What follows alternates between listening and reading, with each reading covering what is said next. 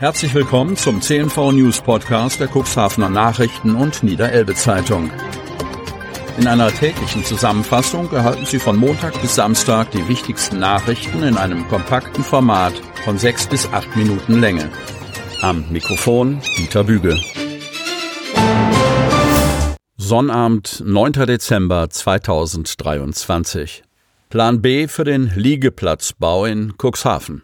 Nicht länger warten, sondern selbst machen. Nach diesem Motto wollen Ratspolitik und Verwaltung verfahren, um beim Thema Liegeplatzbau eine Hängepartie um die noch ausstehende Drittelfinanzierung zu beenden. Darauf, dass der Bund seinen Anteil beisteuert, möchte im Rathaus offenbar niemand mehr wetten. Weswegen sich Mandatsträger und OB in der letzten Sitzung des Jahres auf einen ganz anderen Weg verständigten.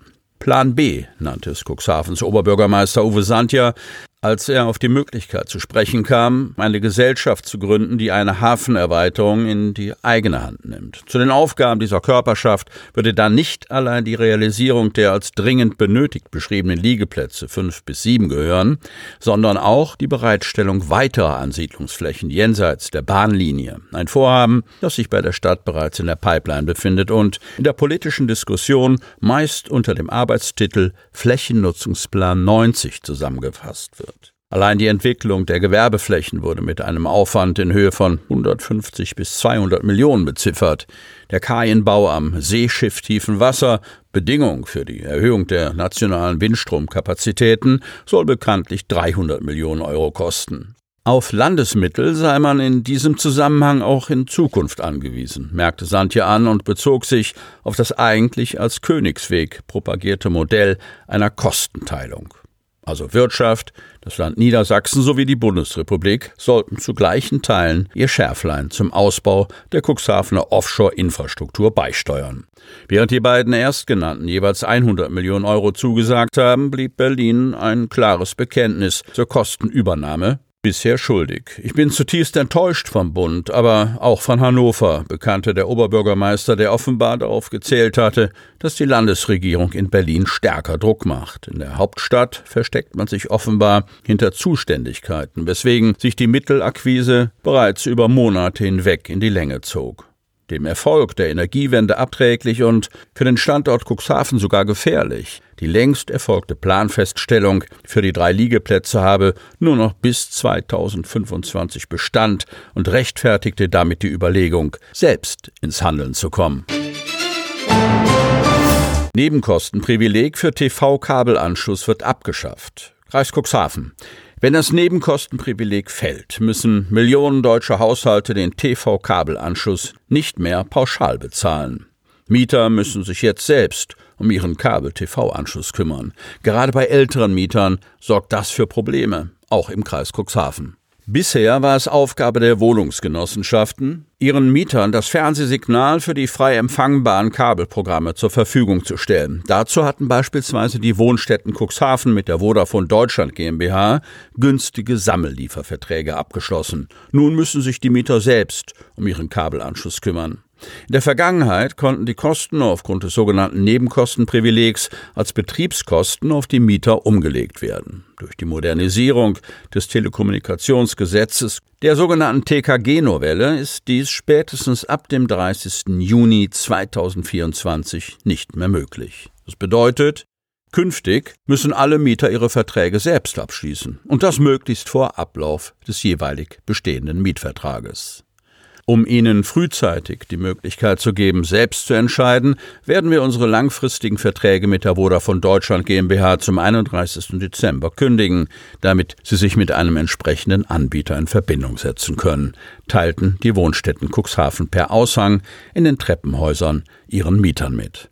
Den Betroffenen steht nun eine relativ große Auswahl an alternativen Empfangsmöglichkeiten und Anbietern zur Verfügung. Doch nicht alle Vermieter reagieren so schnell. Mein Vermieter hat mir zu früh gekündigt und hilft mir jetzt nicht. Wenn ich nicht bald eine Lösung finde, bleibt mein Fernseher ab Januar schwarz, klagt der Cuxhavener Peter Hohmann, Name von der Redaktion geändert. Der Vermieter hat nur die Pflicht, sich um die Kündigung des Sammelvertrags zu kümmern. Tut er das nicht, muss er ab dem 1. Juli 2024 die Kosten tragen und darf sie nicht mehr auf die Mieter umlegen. Wir raten allen, die ihren Kabelanschluss behalten wollen, einen sogenannten Einzelnutzervertrag abzuschließen. So die Verbraucherzentrale. Notfallplan für Teile der Oste. Uferabbrüche nehmen zu. Hechthausen. Jetzt ist das eingetreten, was schon lange von Experten vermutet worden war. Die Zahl der Uferabbrüche entlang der Oste nimmt deutlich zu. Aktuell betroffen ist ein Abschnitt zwischen Hechthausen und Hemmoor. Das grundsätzliche Problem ist seit vielen Jahren bekannt. Allgemein wurde festgestellt, dass sich die bereits dokumentierten Schäden teilweise verschlechtert haben. Der Zustand der vorhandenen älteren Pfahlwerke, 30 Jahre und älter, wird zunehmend schlechter hatte es Osterdeichverband Geschäftsführer Thorsten Ratzke Hemmoor im Dezember 2022 formuliert. Insgesamt seien bei der Überprüfung des Ufers im März 2022 vom Fluss aus rund 20 Schadstellen identifiziert worden, die man Schritt für Schritt beseitigen müsste.